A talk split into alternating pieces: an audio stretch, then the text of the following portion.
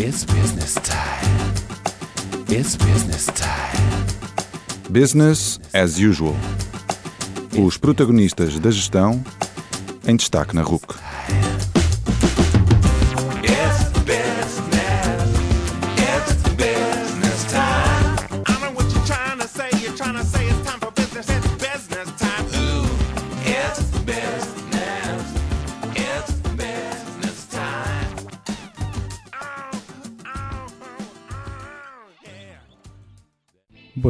E bem-vindos ao Business as Usual.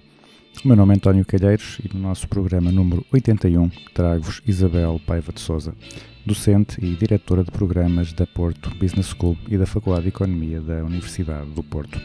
Quis ser dentista, fazia testes psicotécnicos como quem come chocolates, apaixonou-se pela indústria até que chegou à gestão de pessoas e já não mudou mais, até ver.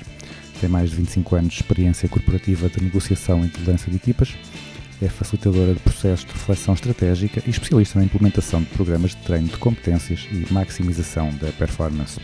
Oradora nos temas de liderança transformadora, agilidade emocional, resiliência e felicidade no trabalho, investigadora na área da psicologia positiva e felicidade no trabalho, tem vasta experiência como docente, com especial destaque em processos de poder e influência, como seja a comunicação, negociação e liderança em diversos setores de atividade, incluindo banca, indústria da moda, retalho, automóvel, farmacêutica, alimentar, administração pública, construção civil, mobiliário, saúde e energia.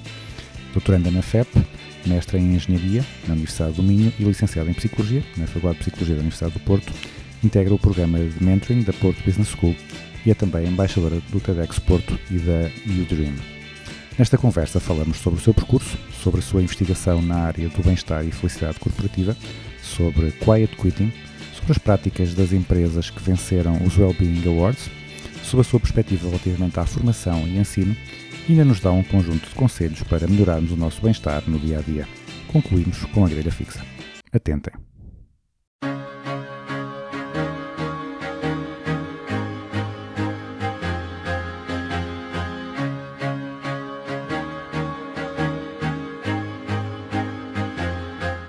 Boa noite, Isabel eh, Paiva de Souza. Bem-vinda ao Business as Usual.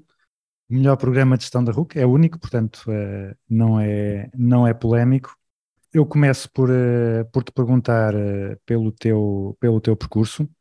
Tu estudaste Psicologia, Engenharia e Gestão, trabalhaste em várias áreas, na formação, trabalhaste em empresas da, do, do ramo automóvel, trabalhaste como consultora com a indústria farmacêutica, alimentar, administração pública, construção civil, mobiliário, assim, acho que era mais fácil eu dizer as áreas em que tu não trabalhaste, ou com as quais tu não trabalhaste.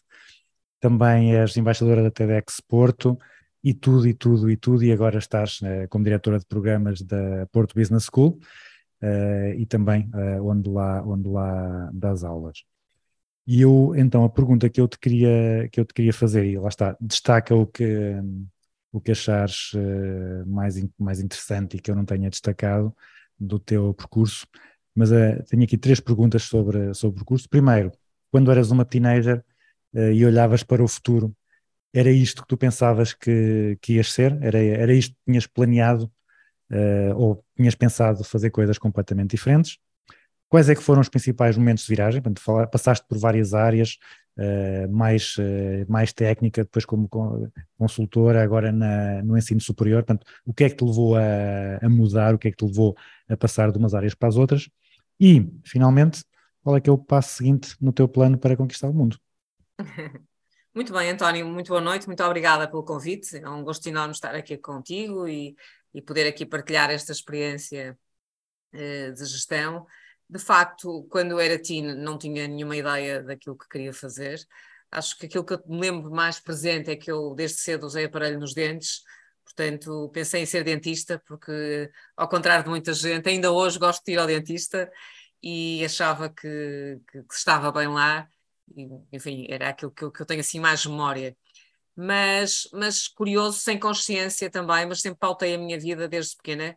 Eu, com 14 anos, comecei a dar explicações de matemática, dava explicações a um miúdo de 12, eh, e desde, desde aí fui sempre dando explicações, até ir para a faculdade, e mesmo na faculdade também dava explicações, e acho que desde cedo desenvolvi aqui este gosto do ensino. Portanto, quando olho para trás, com 53 anos, não acho estranho ter ligado a minha vida ao conhecimento, eh, e esta fase em que estou mais dedicada à partilha deste conhecimento, eh, olhando para trás, não com consciência que um dia vou fazer isto, mas olhando para trás acho que isso foi assim um momento interessante. Mas não, não, não tinha pensado como tinha fazer isso. Eh, na altura, como muitos de nós, fiz, fiz orientação vocacional, eh, os testes psicotécnicos, depois do, do que veio a ser o meu professor Leandro Almeida, uma referência na área da psicologia, foi o meu, o meu primeiro psicólogo, o primeiro psicólogo com que eu, que eu conheci, fiz orientação vocacional, enfim, dava ali um bocado para tudo. Eh, também andei a pensar nas medicinas, mas tinha impressionava-me com o sangue. Ouvi pela primeira vez falar de reestruturação cognitiva, que era uma coisa que nunca tinha ouvido falar. Eu, com 14 anos, uma psicóloga com quem eu fiz orientação também, disse: Mas não há problema, essa questão do sangue consegue fazer uma sensibilização sistemática. Um eh, pomposo, e eu olhei para ela com ar muito, muito estranho nos meus 16 anos e pensei: hum, isto cheira uma coisa estranha. Eh, mas não, não, não, não tive, não tive essa. Não tive. Acho que, que aquilo que também me influenciou muito quando falas aqui em momentos de viragem, enfim, creio que é mais na carreira profissional, mas o meu pai trabalhou no banco durante muitos anos, no, no Banco Português do Atlântico, sempre foi um homem ligado à área comercial, sempre foi um homem muito, muito atento às questões das pessoas, e desde pequena que eu me lembro de viver misturada com os testes psicotécnicos. Nós fazíamos, nós somos três irmãos, e nós fazíamos testes psicotécnicos como quem faz, sei lá, Trivial ou, ou o Monopólio, qualquer coisa assim. E, E se calhar à terceira vez isso perde a validade, não é? é verdade, é verdade. Mas pronto, sempre foi uma área, esta área da gestão das pessoas, como sabes, a banca sempre trabalhou muito bem estes temas, é esta questão de, eh, de- do- da formação, do recrutamento e seleção, sempre foram temas que eu me lembro de viver lá em casa. Portanto, eventualmente, enfim, ah, dirão que ficou lá no meu inconsciente e que mais tarde saiu. Eh, entrei em psicologia, eh, sempre muito orientada para as empresas. Hum, Eventualmente, se fosse hoje o curso que eventualmente escolheria seria Gestão e Engenharia Industrial, que acho que é um perfil que me assenta muito bem e depois teria uma especialização em pessoas. Mas entrei em psicologia na área das empresas, portanto, sempre tive uma orientação muito forte para a gestão, sempre pautei a minha vida por isso, desde pequena também me lembro de fazer coisas e vender, e portanto, este sentido muito do, do custo da matéria-prima, do custo dos recursos e, e do, do que vendia, pintava pedras e vendia, enfim, pintava frascos e vendia. Portanto, sempre tive aqui um- uma ideia muito embrionária, não é? Obviamente que a gestão é muito mais do que isso, não quero ser simplista, mas sempre tive muito, muito esta lógica de cliente, negócio, portanto a minha orientação sempre foi por aí. Eh, tive, um- tive um passo de ir trabalhar para a Superboc, mas na altura depois optei por um outro, outro caminho. Eh, e, Fazes bem, eu também, eu também prefiro a Sagres, fazes bem, foi uma boa não, opção. não, isso aí nós levar o dia outro caminho. E acho que um grande momento de viragem foi quando, no meu primeiro emprego, me cruzei com a indústria. Eu, eu, eu apaixonei-me pela indústria. Eu digo hoje em dia eu sou apaixonada por processos produtivos, matéria-prima, produto acabado. Eh, É muito sedutor para mim. Eu tive o, o privilégio, como todos nós sabemos, os, os nossos diretores marcam a nossa vida, os nossos líderes marcam a nossa vida, não é? São, são agentes de transformação da nossa vida, seja os nossos educadores, seja depois em contexto corporativo. Eu tive o grande privilégio de trabalhar com um diretor quando tinha 21 anos, o meu primeiro diretor, que me levou para todo lado. Eu conheci, na altura, trabalhava numa empresa de consultoria na área da formação, e ele levou-me a conhecer toda a fileira têxtil, fiação, tecelagem, tinturaria, estamparia, acabamentos, confecção, lojas, tudo. E, e, aí era um caminho, era, como tu sabes, na faculdade nós não somos expostos a esses estímulos, não é? Eu não tinha, durante os meus, eu tinha feito já um trabalho numa empresa que se chama Adias Ramos, Adira, uma empresa aqui do Porto, eh, e aí percebi lá fiz um trabalho lá de cultura organizacional e aí gostava de máquinas e gostava de, eh, eles, eles fazem máquinas, não é? Máquinas eh, que fabricam máquinas, vamos dizer assim, de uma forma mais, mais simples. E aí sim, no quarto ano da faculdade percebi que tinha esta orientação muito ligada a esta questão dos processos e das maquinarias e depois eh, no meu primeiro contexto profissional, eh, claramente, e isso transformou-me e aí decidi ir para a Escola de Engenharia da Universidade de Minho, porque tenho também muito carinho, e fiz lá o meu curso de, de Engenharia, o meu mestrado, peço desculpa, Engenharia em que o meu tema foi Gestão e Organização da Produção. Na altura em Portugal estavam a aparecer eh, as primeiras organizações de sistemas não tayloristas no que era a indústria do fashion, e portanto deixar o sistema taylorista e passar para modelos semi-autónomos, daquilo que, enfim, os modelos da Toyota, Kaizen, sistemas Lean. Tive o privilégio de trabalhar com o Euclides Coimbra, eh, um homem do, do Instituto Kaizen, e que, pronto, aí quando eh, fui para a indústria e trabalhei na, numa empresa que tinha desenvolvimento de coleções e, e que tinha estrutura industrial e comecei a trabalhar nestes esquemas de grupos semi-autónomos e foi essa a minha tese de mestrado. Portanto, eu creio que foi, foi pela oportunidade brilhante que eu tive do meu diretor querer me levar com 21 anos, que foi a idade com que, 22 quando eu comecei a trabalhar, uh, querer me levar para todo lado com ele e eu, pronto, ter esta curiosidade que nos pauta a todos nós de querer saber mais. E, portanto, esse foi, assim, um grande momento de viragem para mim, sem dúvida. Então, e depois para a gestão de pessoas e para, para a consultoria, pessoas, para o sim. ensino.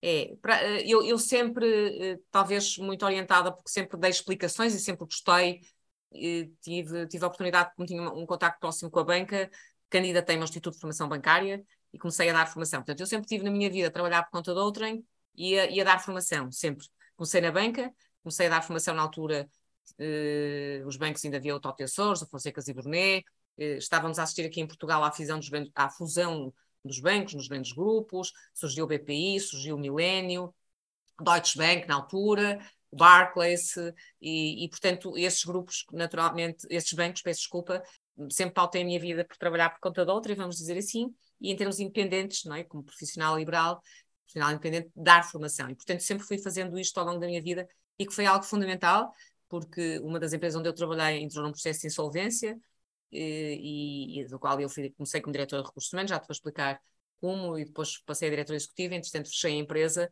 e o facto de eu ter sempre mantido o estudar, o trabalhar por conta de outrem, e ao mesmo tempo estar ligada à formação, sempre, na altura, não com muita consciência, na altura era porque eu tinha este, este, este gosto por partilhar e por aprender, e portanto, e conseguia gerir a vida, era solteira, não tinha filhos, e portanto, tinha aqui, felizmente sou saudável também fisicamente, e portanto trabalhava eh, com, com muita, muita paixão, e depois aos fins de semana ou em pós-laboral dava estas aulas e comecei a dar nos MBAs também, eh, e, e em pós-graduações, e portanto sempre fui fazendo, pautando assim a minha vida.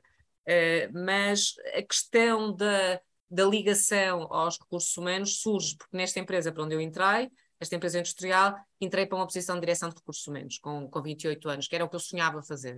Um, quando eu comecei a contactar com as empresas, comecei a perceber melhor estes papéis, direção de recursos humanos, e, e gostava de, de trabalhar e tive o, o privilégio de, de, de ser selecionada para o fazer numa empresa eh, durante 11 anos que tinha estas duas dimensões. Tinha uma estrutura industrial forte, na altura quando entrei na empresa tinha 500 pessoas, com uma estrutura industrial intensa, portanto tinha aqui o meu lado mais de engenheira, vamos dizer assim, se bem que eu acho que não há estes lados, nós todos novos somos um coquetel destas competências, e aí comecei a fazer direção de recursos humanos, a estruturar a empresa, a criar processos de de seleção, processos de formação, Hum, a empresa acabou por ser certificada na, na área da formação também, o que nos encheu muito orgulho, eh, e, e a trabalhar muito no que é em procurar encontrar as pessoas mais alinhadas com o que é o negócio e, e saber que as tens que desenvolver também, não é? Se procuras atitude, as pessoas podem não ter competência, muitas vezes procuras competência para não ter atitude, e portanto tu andas sempre neste mix de treino. Foi aquilo que fui fazendo, procurando que as pessoas sempre encontrassem fulfillment, encontrassem aqui o, o seu entusiasmo, o seu propósito, e ao mesmo tempo também conseguissem eh, levar a empresa de A para B, não é? Cumprindo o que é o negócio e criando também resultados.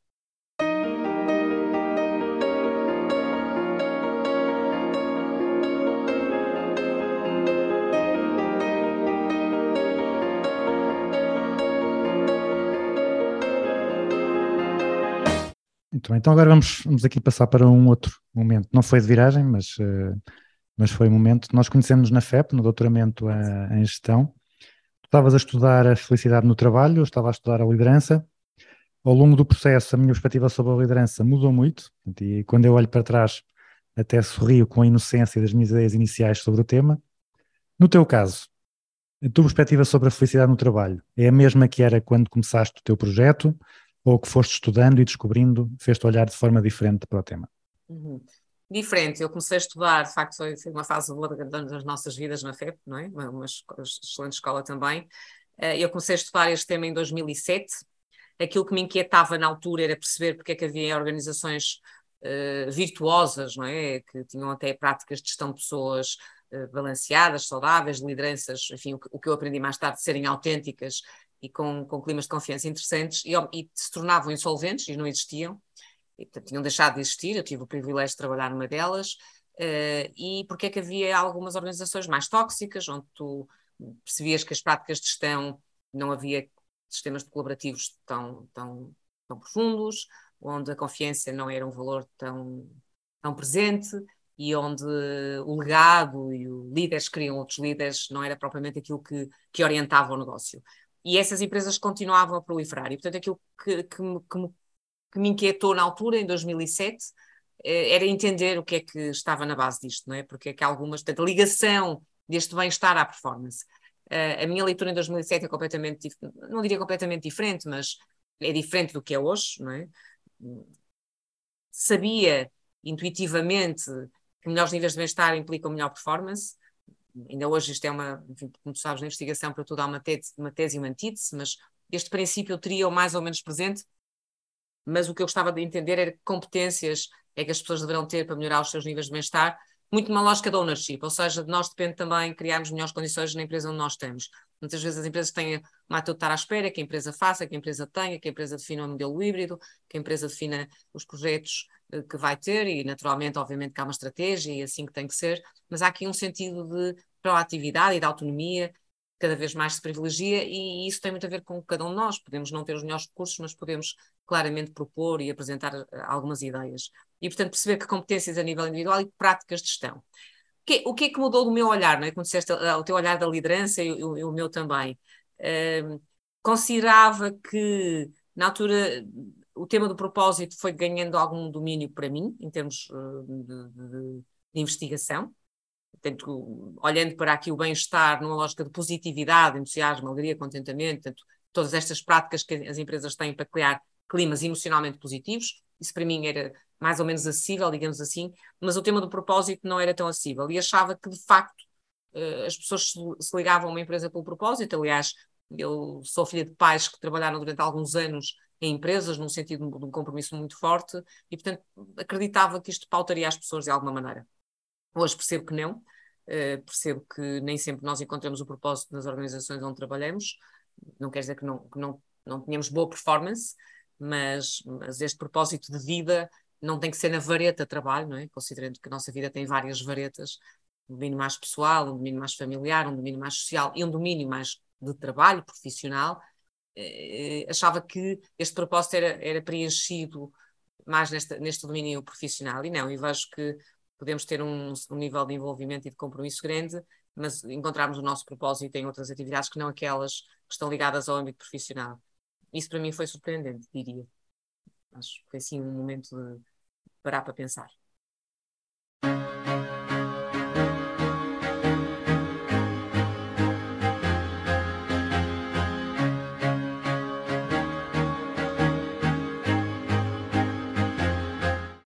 Pegando agora nisso, é? nem sempre encontramos o propósito nas organizações em que, em que trabalhamos. Um dos temas que está, que está atualmente eh, na moda, não é? que toda a gente fala, é o, o quiet quitting, as Uhum. pessoas deixarem de se envolver no seu trabalho, deixarem de vestir a camisola, fazerem o mínimo necessário, não é? E à primeira vista, lá está, isto é, uma, é um fracasso das, das empresas, das organizações, em oferecer aos trabalhadores um propósito, um alinhamento entre os seus objetivos de organização e as prioridades e valor das pessoas, mas também podemos eh, ser advogados do diabo e perguntar, mas por que é que as pessoas devem vestir a camisola, se devem empenhar além do que é obrigatório, não é?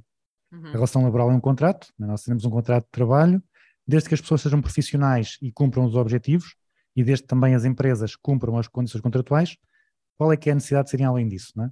Isto não é como no casamento, que além de ser um contrato, é, é uma relação eh, afetiva, não é? Uhum.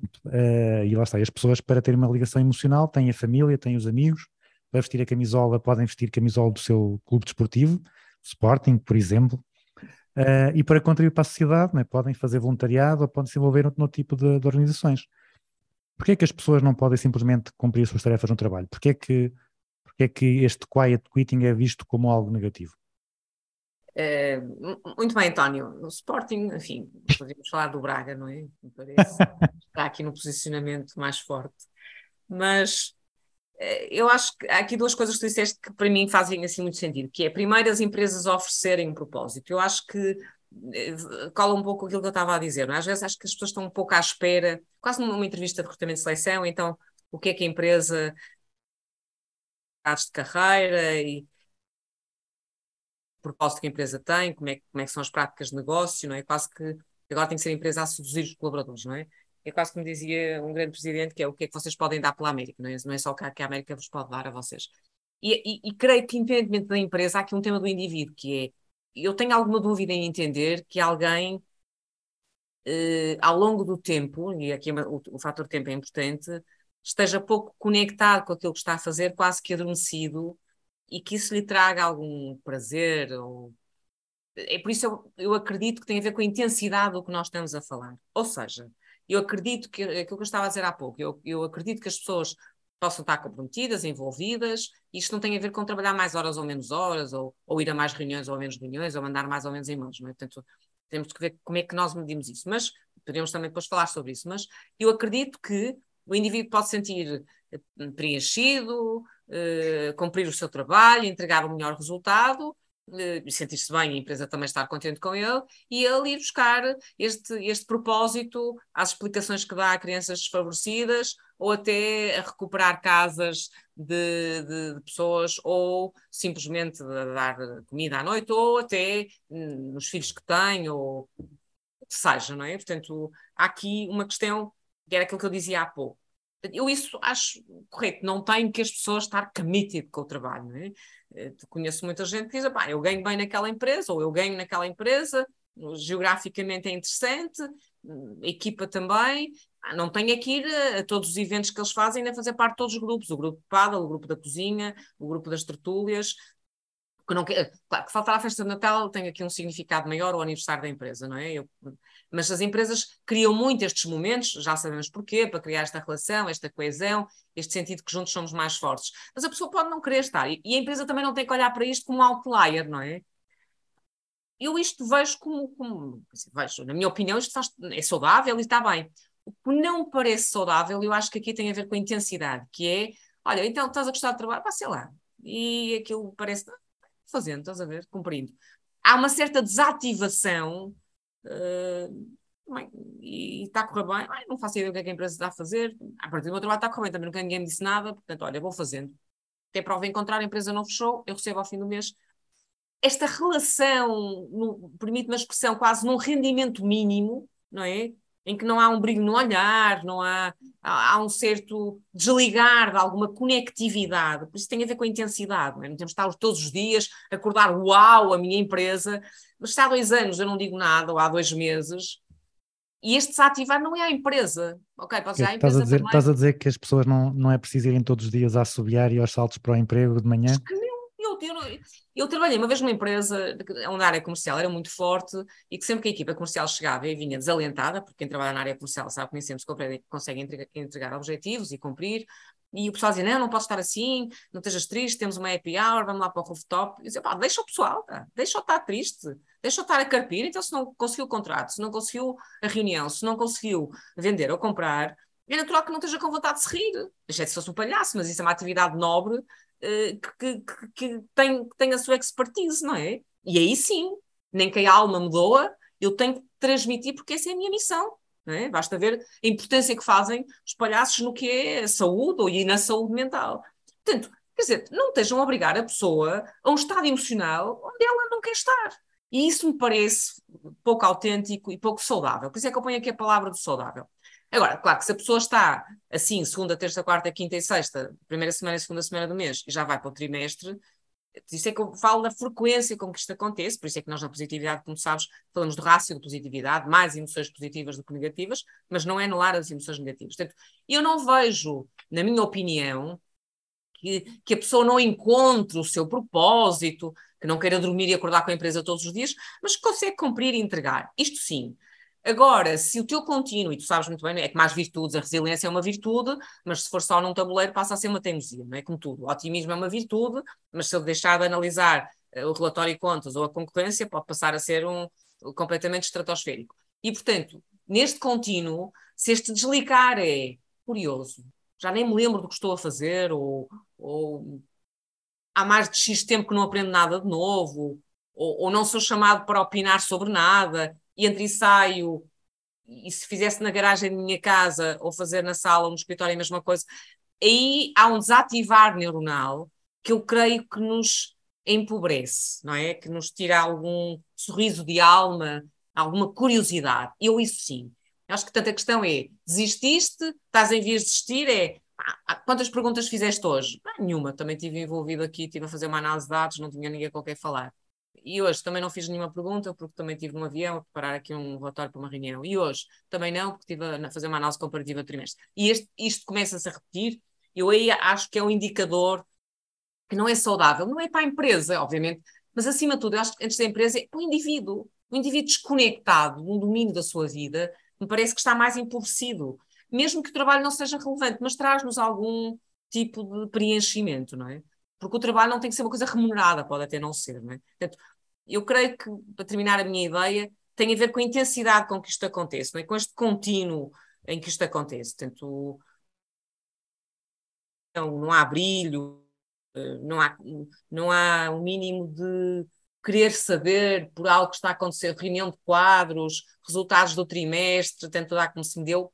Aí creio que é preocupante para a saúde mental do próprio.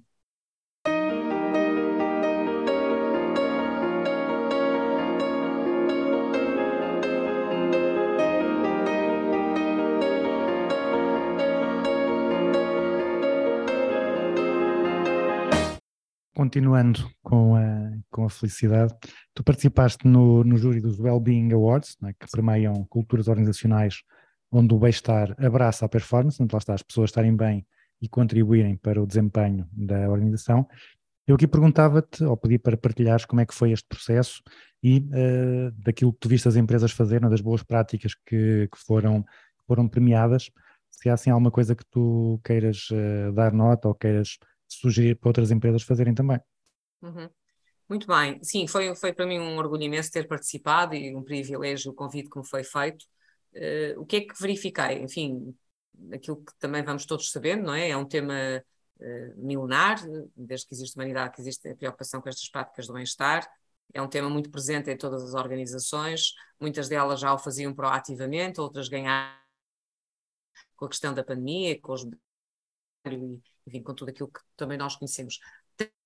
O que é que trouxe de novo?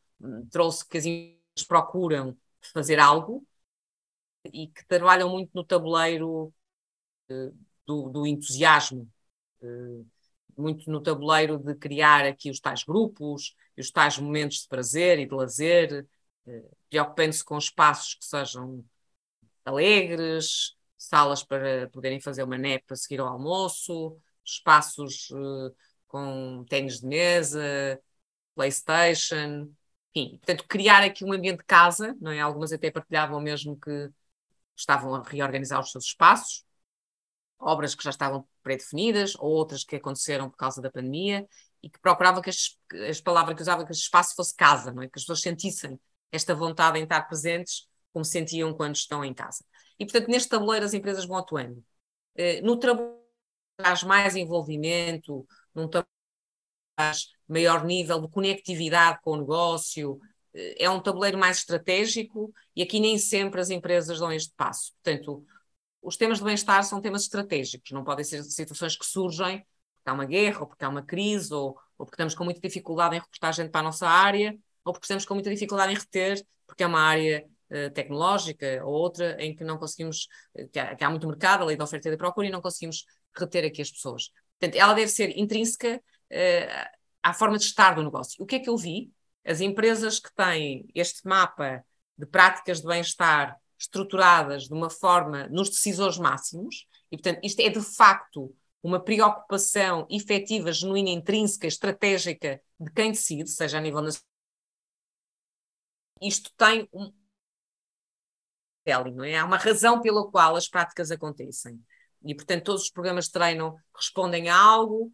Quando nós desenvolvemos uma cultura organizacional e há um conjunto de valores, são estes valores que norteiam desde o momento em que o colaborador toca na marca ou conhece a empresa numa feira de emprego ou o que seja, todos os processos de recrutamento de seleção se alinham por estes valores e nós sentimos na alma. É? No dia a dia vivem-se estes valores, que são dois ou três, que nos orientam a todos em tudo o que fazemos, nos e-mails que mandamos, na questão de a partir das seis não mandamos e-mails, ou se mandamos não é para responder, enfim, um conjunto de práticas que vamos tendo.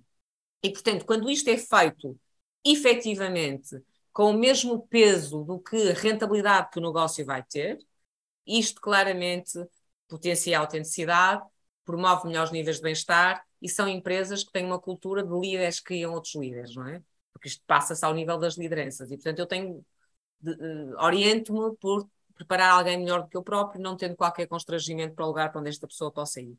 E, portanto, há aqui esta, esta, esta saúde, esta, esta harmonia na forma de estar.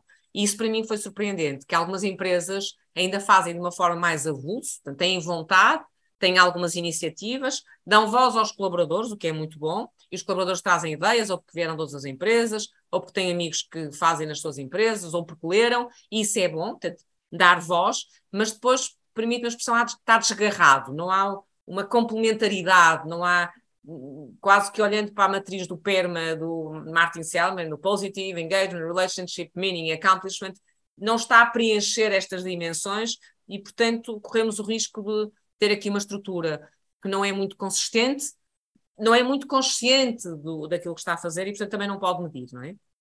Ou o que é que acontece quando há um abano, e permite-me a expressão do abano, que é ou o negócio abana, o cliente ou o mercado, ou o, o mentor daquela ideia sai, ou alguém da equipa que entra isto desmonta-se. Portanto, está muito ligado a alguém e não é tão e, portanto, isso para mim foi revelador, que as melhores práticas são aquelas que estão mapeadas e que claramente quem as orquestra, que são equipas multidisciplinares, tem a noção do que é que está a fazer em termos desta matriz conceptual. Se estamos a alimentar mais positividade, se estamos a alimentar mais propósito e se estamos a criar líderes que criam os outros líderes, perpetuando, porque uma empresa com uma dimensão grande não pode esperar que o CEO vá contagiar todos. Portanto, isto vai, estamos aqui no Porto, em Cascata São Joanina, não é? Portanto, esta, este sentido de transferência.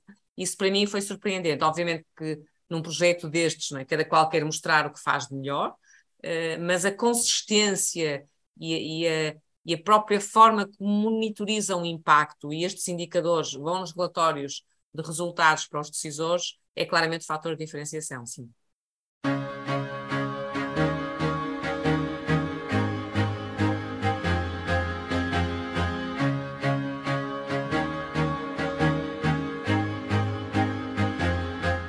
Tens muita experiência no ensino de informação nós estamos sempre a ouvir aquele chavão de que a geração atual é a mais preparada de sempre, e é verdade, né? atualmente a percentagem de jovens que frequenta e completa o ensino superior é mais elevada do que era há, há muitas décadas.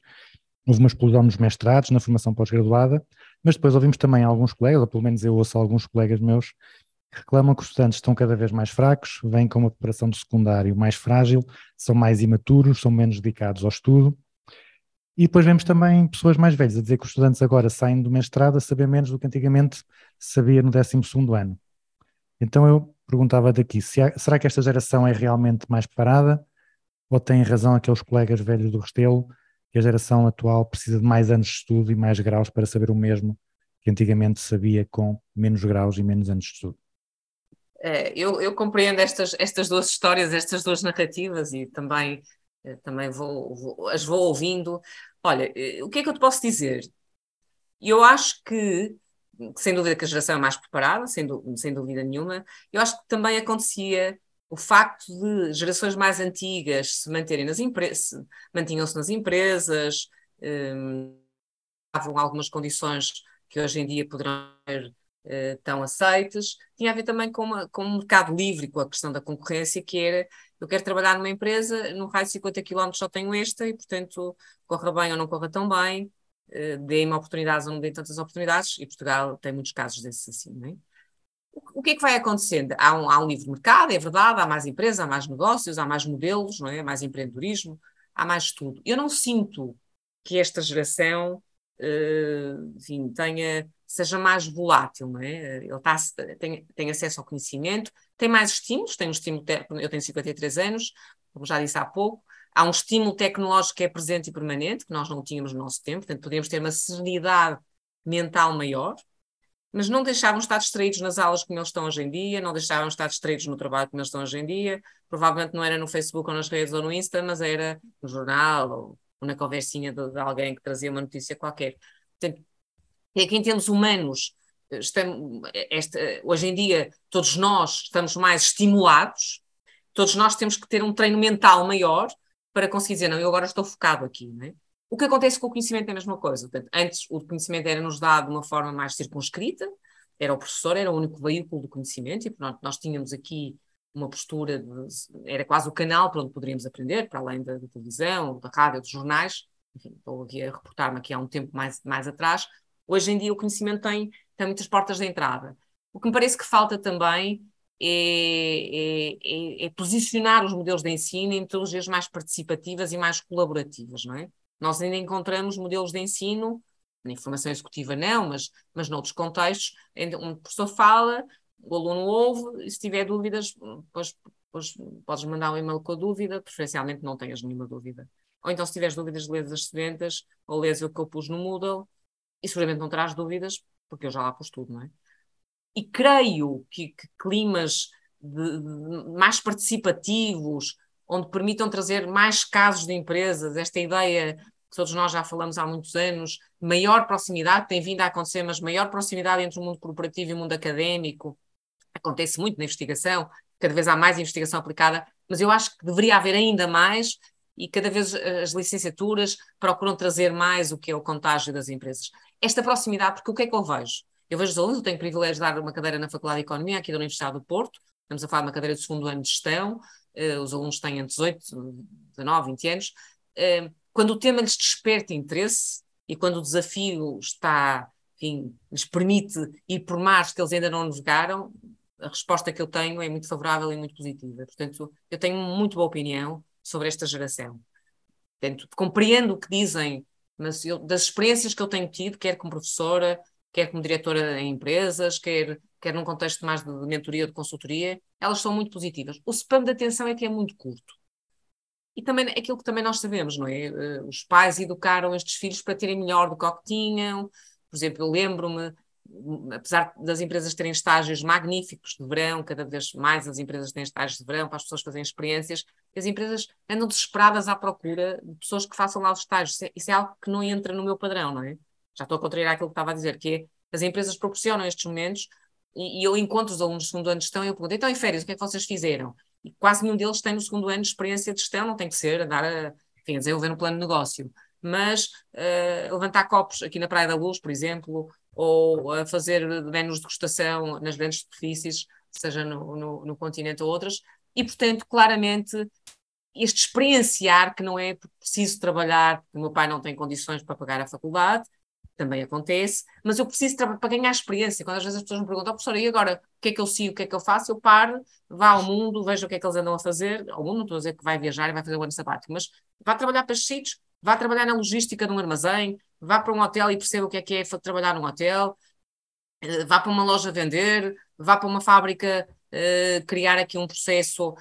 É importante as pessoas terem esta experiência de, de gestão, de trabalho, e isso eu creio que falta. E antes, aí é uma virtude que eu identifico mais numa geração, haver mais este sentido, deste, provavelmente podes-me dizer, se calhar por questões financeiras, seja o que for, hoje em dia não, hoje em dia às vezes fazem, eh, trabalham em várias organizações que as faculdades têm, mas às vezes não é pelo propósito da organização, mas sim pelas organizações. E, portanto, faltará algum sentido por que razão é que estou nesta organização ou por que razão é que estou a trabalhar nesta comunidade, não é? Creio que é mais isso do que propriamente precisam de mais anos, porque mais quantidade não significa melhor qualidade na performance, ou seja, teres mais anos de estudo, que, teoricamente aprendes mais conteúdos, mas eles, o conteúdo cada vez mais tem acesso a ele e há plataformas brilhantes com, com, com estudos e com matéria brilhante onde eles podem aceder. Creio que é nas metodologias e também muito do trabalho lá em casa, com os agentes de educação também.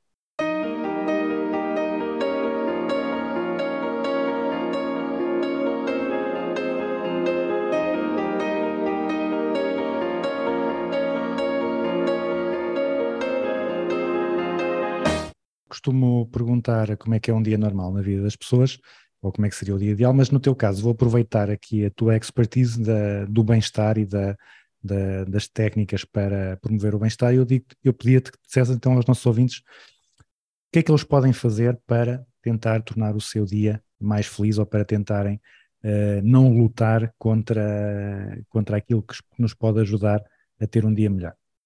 Bom, então acho que há aqui, há aqui uma dimensão fisiológica que é muito importante na nossa vida, não é? Que é as questões da alimentação, as questões do sono e as questões relacionadas com alguma atividade física que tu possas fazer, e também com o teu treino mental, é? com o teu treino da atenção.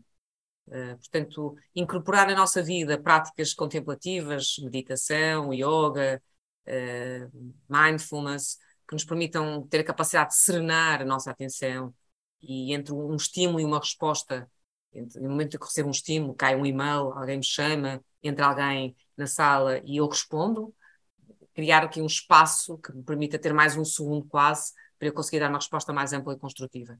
E, portanto, tudo que sejam práticas que me permitam serenar é fundamental, não é? Eh, eu tenho uma, além de, de fazer meditação, é também, por exemplo, correr. Eh, eu corro de manhã e isso ajuda-me não só por uma questão mental, mas também por uma questão física, e é muito as duas, tentar aqui uma serenidade na minha mente, e não é à toa que eu tenho mais ideias nessa altura, simplesmente porque a minha mente está mais serena. Não é, é porque o sítio para onde eu corro me inspire com, com informação, antes pelo contrário. Já agora, quando falas em contemplativo e correr, tu corres a que velocidade? Faço 5.6 por quilómetro. claro, quando fiz a meia maratona, objetivos consegui cumprir este ano, fiz a minha meia maratona do Douro, dizer que é mais bonita do mundo, o meu tempo foi 6.8, não é? Portanto, assim, isso é uma meia maratona. Uhum. É, e, portanto, ou o que for, não é? Eu ter... Pois creio que isso é fundamental. Um passo de mente que me permita ter serenidade. Depois é fundamental, nós sabemos que deitar-nos às 10 da manhã e acordar às 6 da manhã, dormimos 8 horas, não é a mesma coisa que deitar às 2 da manhã e acordar às 10 da manhã. É? Também durmo na mesma 8 horas. Considerando aqui as 8 horas como um tempo médio de sono. Há aqui um tempo de reposição entre as 10 da noite e as 2 da manhã das nossas suprarrenais, enfim, que nos permitem reorganizar esta informação. Portanto, aqui tudo muito, este estudo do nosso cérebro da neurociência que é importante. Portanto, ter melhores hábitos de sono é o aspecto partilhando aqui quando eu sou pior, não porque me deito muito tarde, mas porque durmo pouco, tenho o privilégio, o bem-estar de dormir bem. Uh, aliás, meu marido diz que quando eu meto a segunda perna já estou a dormir, não é? Quase. Portanto, tenho aqui uma certa capacidade em, em, em desligar, não é? E conseguir ter. Isto é importante. Uh, a higienização do sono, não ter tecnologias, evitar ter os telemóveis à beira da, da mesinha de cabeceira, não estar ligado a suportes digitais uh, pelo menos meia hora ou uma hora antes de dormir, ter práticas de leitura, é importante que isso aconteça. E, portanto, outra, outra, outra questão é ler, seja o que for, mas também é muito importante criar uma rotina, não é? Eu já, já partilhei contigo, eu gosto muito de ler, leio, escrevo. Escrever para mim também é uma prática contemplativa, eu escrevo muito. Escrevo diário desde os meus nove anos, não todos os dias, eh, mas o meu pai oferecemos a todos nós, os meus pais, um diário, a mim e aos meus irmãos, eu sou que mantenho o diário, aqueles diários que se oferecem aos meus, tinha nove anos, ainda hoje tenho o meu primeiro diário guardado, e desde aí tenho escrito sempre, acho que um dia já pensei, gostava de escrever, não escrever para o público, mas passar aquilo a limpo e deixar aqui o legado ao Tomás, que é o meu filho. E, portanto, o escrever também é uma prática que ajuda, portanto, cada qual encontrará a sua prática, há uns que é cozinhar, outros, seja o que for. Convém que não seja tecnológica, não é? Que é dar esta serenidade. Depois a alimentação, também ter uma alimentação balanceada, o sono é fundamental e ter aqui alguma prática, algum exercício, os tais 20 minutos por dia. Eu, por exemplo, isso é importante, seja andar, seja levantar-se, pessoa está num apartamento, ok, sobe e desce as escadas, mexer-se, não é? O corpo é feito para mexer. Depois tenho aqui algumas disciplinas que considero importantes no que é a questão dos mãos, todos nós estamos muito, muito enfim, relacionados com o computador, uh, de hora e meia em hora e meia parar, tenho esse hábito, Uh, também de 20 em 20 minutos levantar os olhos, nós temos tendência a estar com os olhos no ecrã muito tempo. Tenho aqui horas específicas para responder e-mails. Criar aqui alguma organização nesse sentido.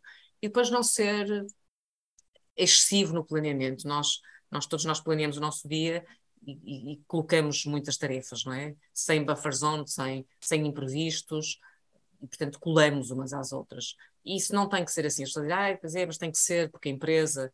Eu, eu creio que não tem que ser não tem que ser porque, quando eu paro, estás 10 minutos ou 20, no tempo que eu vou fazer a seguir eu sou mais produtivo porque a minha mente serenou, eu estou mais lúcido, a informação consegue se conectar de outra maneira e, e ganho em, em, performance, ganho em entrega e ganho em relação com os outros, né?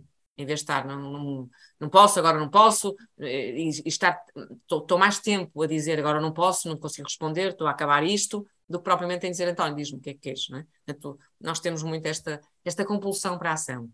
E eu creio que se nós introduzirmos no nosso dia a dia pequenos momentos de reflexão, uh, são importantes. E depois sigo aqui um modelo que um grande amigo meu, Diogo Rolo, que é um homem que trabalha muitos temas do treino da atenção, me ensinou que é 222, que é não começar o dia sem dois minutos para, para dois minutos para planear o que tenho para fazer e dois minutos para priorizar aquilo que eu planeei. Eh, E, portanto, é uma rotina, como qualquer rotina, que nós vamos incorporando. E, e o princípio é o mesmo que acontece na música, ou noutra arte performativa, ou no desporto de alta competição, que é, é preciso incorporarmos um conjunto de rotinas, de alimentação, de beber água, de desporto, não é? Um- Uma equipa não, não chega ao fim de semana e não diz, a tua equipa, o teu Sporting não chega ao fim de semana e diz, vamos lá todos jogar, não é? O teu Ruben Amorim, que vê se os gajos treinaram a semana e escolherá aqueles que ele sente que estão mais aptos face à, à performance que ele quer da equipa perante o adversário que vai ter. E, portanto, também não podemos esperar que, ah, eu agora vou ter uma reunião, ah, eu agora vou ter este evento, ah, eu agora vou ser chamada a este projeto, vou passar. Portanto, tem que ser uma rotina que nós temos que ir incorporando. E também fazer algo para terminar, que eu creio que é importante, que é também nos sabemos perdoar, porque nós planeamos e depois punimos muito, não é? Ah, eu não fiz, ou devia ter feito, depois vem o tema da família, devia estar com, com os meus, com a pessoa com, com quem eu mais amo, eh, seja os filhos, os pais, os companheiros, os amigos, e não estou, e estou sempre a adiar, e no próximo fim de semana é que vamos estar juntos, no próximo fim de semana eu ligo-te. Eu acho que nós não devemos fazer isso. É cinco minutos por dia, nem que eu seja interromper o meu dia, pá, eu vou ligar. Se eu quero ligar ao Manel, eu ligo ao Manel. Se eu quero falar com o meu pai, eu falo com o meu pai. Se eu quero dizer ao, ao Jorge que eu amo muito, eu digo. Portanto, não estarmos à espera, não é? E se não o fizer, também não estar sempre a punir. Não, não me consigo organizar e eu sou o pior tipo calineiro. É perceber, perceber o que é que eu posso corrigir a rota e amanhã. E é ter aqui muito objetivos de mestria, que é hoje segunda melhor que ontem domingo, amanhã terça será melhor que hoje segunda. Ter aqui esta autopunição permanente também não ajuda à nossa confiança. Ter consciência que fizemos mal e, e isto creio que são práticas importantes que também nos ajudam a estes níveis de dar.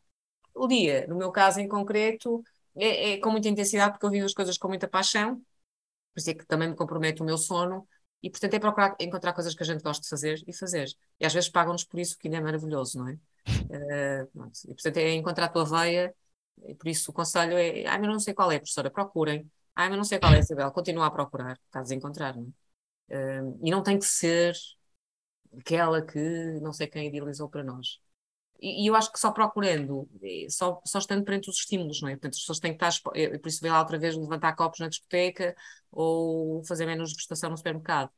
E perante estímulos, eh, foi como aconteceu um pouco, na altura não, mas agora refletindo para trás, se eu não tivesse tido a oportunidade, o meu diretor me levar às empresas, eu não tinha percebido, nunca tinha entrado numa empresa, portanto, não tinha percebido o quanto sedutor é que é o universo da indústria.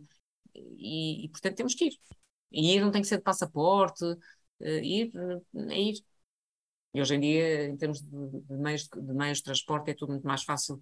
E, portanto, o acesso ao conhecimento, o acesso aos espaços, ao- aos lugares, é muito mais rápido. é? Portanto, há bocado estavas a falar que lês muito. Eh, é, eu ia te perguntar como é que é, como é que tu fazes quando queres desenvolver novas competências, portanto, é através da leitura ou tens outros, outros métodos que também utilizas? Sim, eu quando é, leio muito, constantemente, aprendo muito com, não é? Como sabes, na formação executiva é muita partilha e, portanto, tenho muitas pessoas com quem me vou cruzando, as empresas, participantes que, que, va- que vamos partilhando com os temas que são dos nossos interesses, portanto, sou ávida e eles às vezes dizem, professora, vi isto, ouvi, li, e eu vou vendo, há aqui alguns autores que eu vou seguindo, e, portanto, muito da leitura que eu faço, eh, muito da- das. eh, Nós aqui na Porto Business School também temos um modelo de governo que permite trabalharmos com muitas pessoas, muitas empresas, e, portanto, estou sempre a aprender como é que são estes modelos de negócio, como é que as empresas funcionam, eh, como é que empresas de consultoria, que modelos é que têm, práticas, e, portanto, é, é através dessa experiência é uma injeção muito grande de conhecimento, é? O que é que, o que é que vai acontecendo, o que é que está a acontecer. Há uns que são oradores mais motivacionais, outros são, são pessoas mais técnicas e, portanto, ter essa proximidade também. Uh, como ainda continuo a fazer investigação na área do bem-estar e da performance, tenho também aqui autores e empresas, e principalmente autores que eu vou continuando a estudar e vou continuando a ler, e é por aí. E procuro estar atenta na- nas relações que vou tendo, uh, seja no café, tenho, tenho uma- um sítio onde tomo café que me inspira, estou, estou lá sempre mais dois minutos de qualquer dia, porque o que se passa ali à volta inspira muito, não é? Tenho muitas histórias que vou recolhendo, acho que é isso que vai, e, estando atento, não é? Àquilo que se vai, que se vai passando, eh, e depois temos a facilidade das TED Talks, ou em seguir aqui do TEDx, eh, ou dos TEDs, eh, há sempre aqui uma seleção cuidada que eles fazem, e portanto também por aqui. Eh, É isso que vai, que vai acontecendo, da experiência com quem vou trabalhando, as pessoas vão me dizendo, eu vou ouvindo, estou aqui muito disposta aqui na, numa escola de negócios, como tu sabes bem, estamos muito expostos ao conhecimento, tenho a oportunidade de assistir a muitos seminários, a muitos webinars, eh, e a cada um que assisto estou sempre com, com um caderno e com um lápis, e tenho um, um- uma sigla que é A1, A2, A3, que é ação 1, ação 2, ação 3, que é quais são as três ações que saem dali, e muitas delas é ver aquele, ou ler aquele, ou ouvir, ou não conhecer este autor, as redes, não é? Naturalmente, são fontes também importantes de informação. Mas lá está, para isso tem, tem que estar também a nossa mente serena e disposta, porque às vezes o conhecimento passa-nos à frente, mas a gente não agarra. Não é? Portanto, há alturas em que eu não estou tão, tão ávida disso, mais ou, enfim, não tenho tanta serenidade mental, mas é por aí.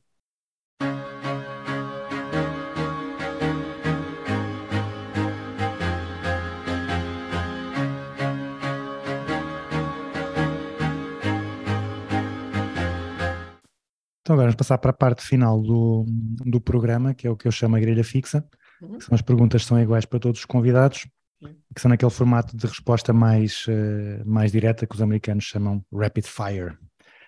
E a primeira é uma empresa ou um guru, ou uma empresa e um guru da gestão que tu admires. Muito bem. Eh, olha, admiro o Jorge Sequeira. Eh, é um, homem brilhante, que tem um percurso invejável na área corporativa. Não sei se, aqui, se não há aqui eh, algum conflito de interesses, mas está bem. É verdade.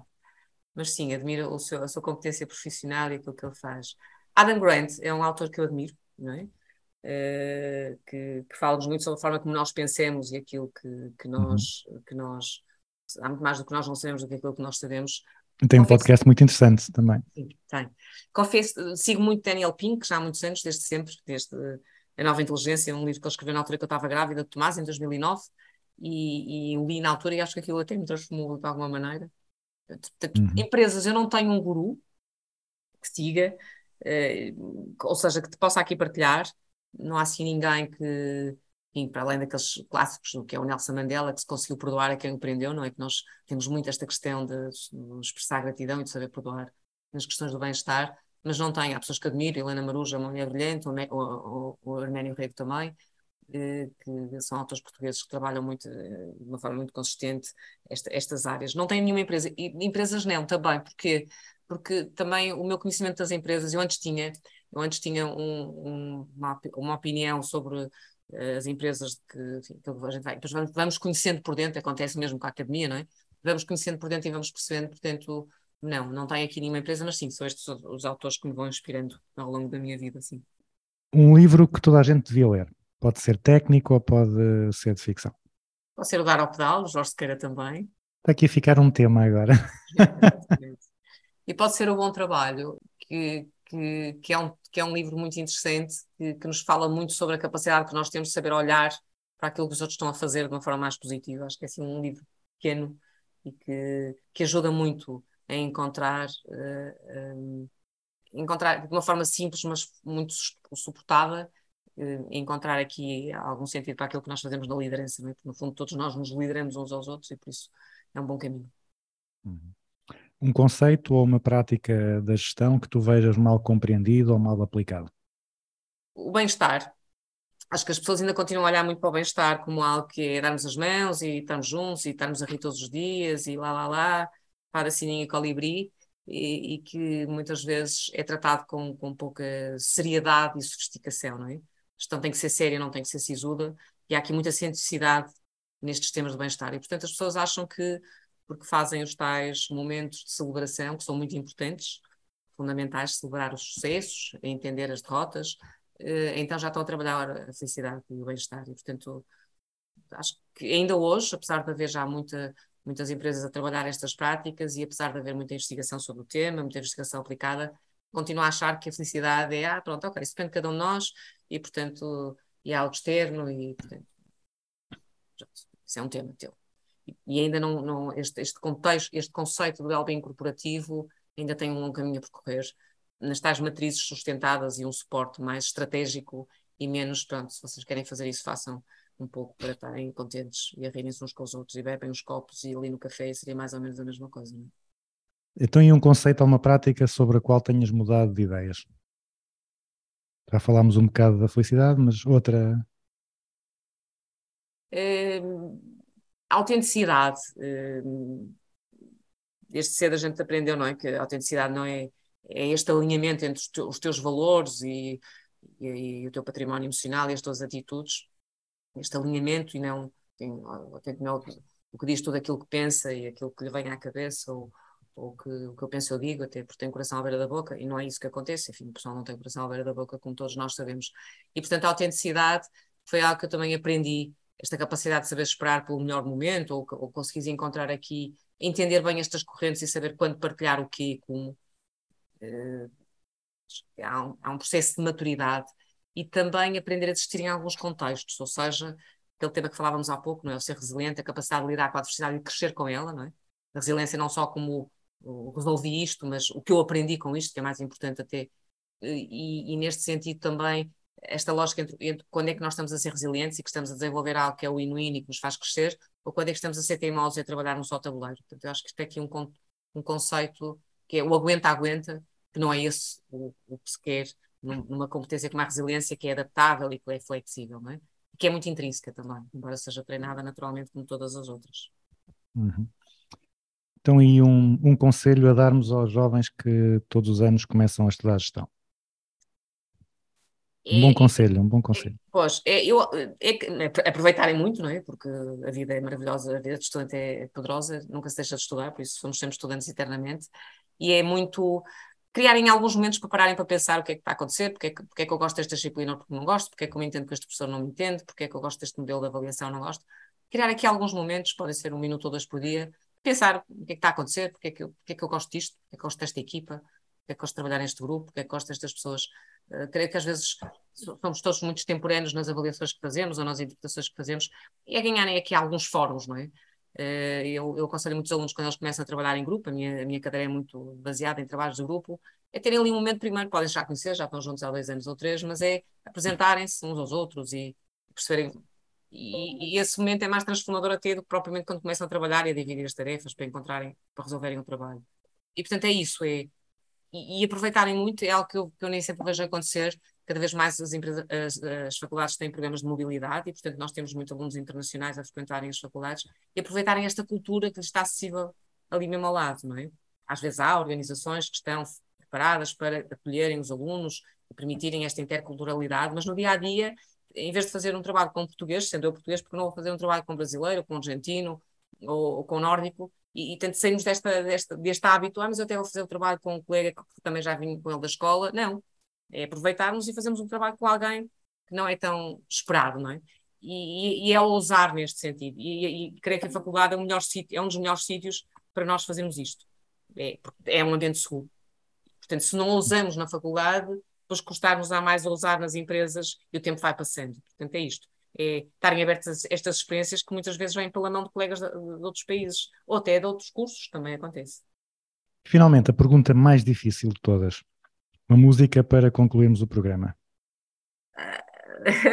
Olha, é um clássico, não é? Eh, Eu gosto muito de Coldplay, eu digo um clássico porque Ah, então vais cá a Coimbra em maio? não, não consegui o convite. Também não fiz, confesso, não fiz muito nada, não fiz nada assim por isso. Vou esperar que eles vão ao Rock in Rio.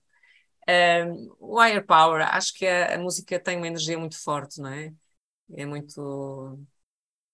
Dá, dá muito esta, esta, esta questão de, de nós depende esta energia que nós colocamos naquilo, na vida, na faculdade, naquilo que nós fazemos, e, e tem muito esta orientação para que you got the power quase. E portanto, este Higher Power acho que é assim uma música gira. E é boa para. É para o verão, que sabe bem, a beber uma cervejinha, dançar descalço na areia quer para, na, no, no, inverno, em momentos de estudo, em que nem sempre as coisas correm tão bem, não se pode ir à praia para quem gosta. Acho que ela funciona em qualquer contexto. Muito bem, então, uh, mais uma vez, muito obrigado pela tua disponibilidade e pela, por esta entrevista ao Business as Usual.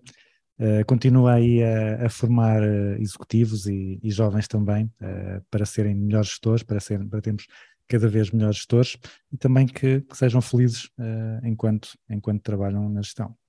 Obrigada, António, pelo convite. Foi um gosto enorme estar aqui contigo nesta hora, não é? De facto, o tempo fluiu. Uh, fico muito contente nestas, nesta nossa geografia de encontros, de voltarmos agora a estar juntos neste contexto e, portanto, muitas felicidades também aqui para o teu projeto uh, e para estes podcasts e que sejam um sucesso. Obrigada. Fico muito contente de ter estado aqui.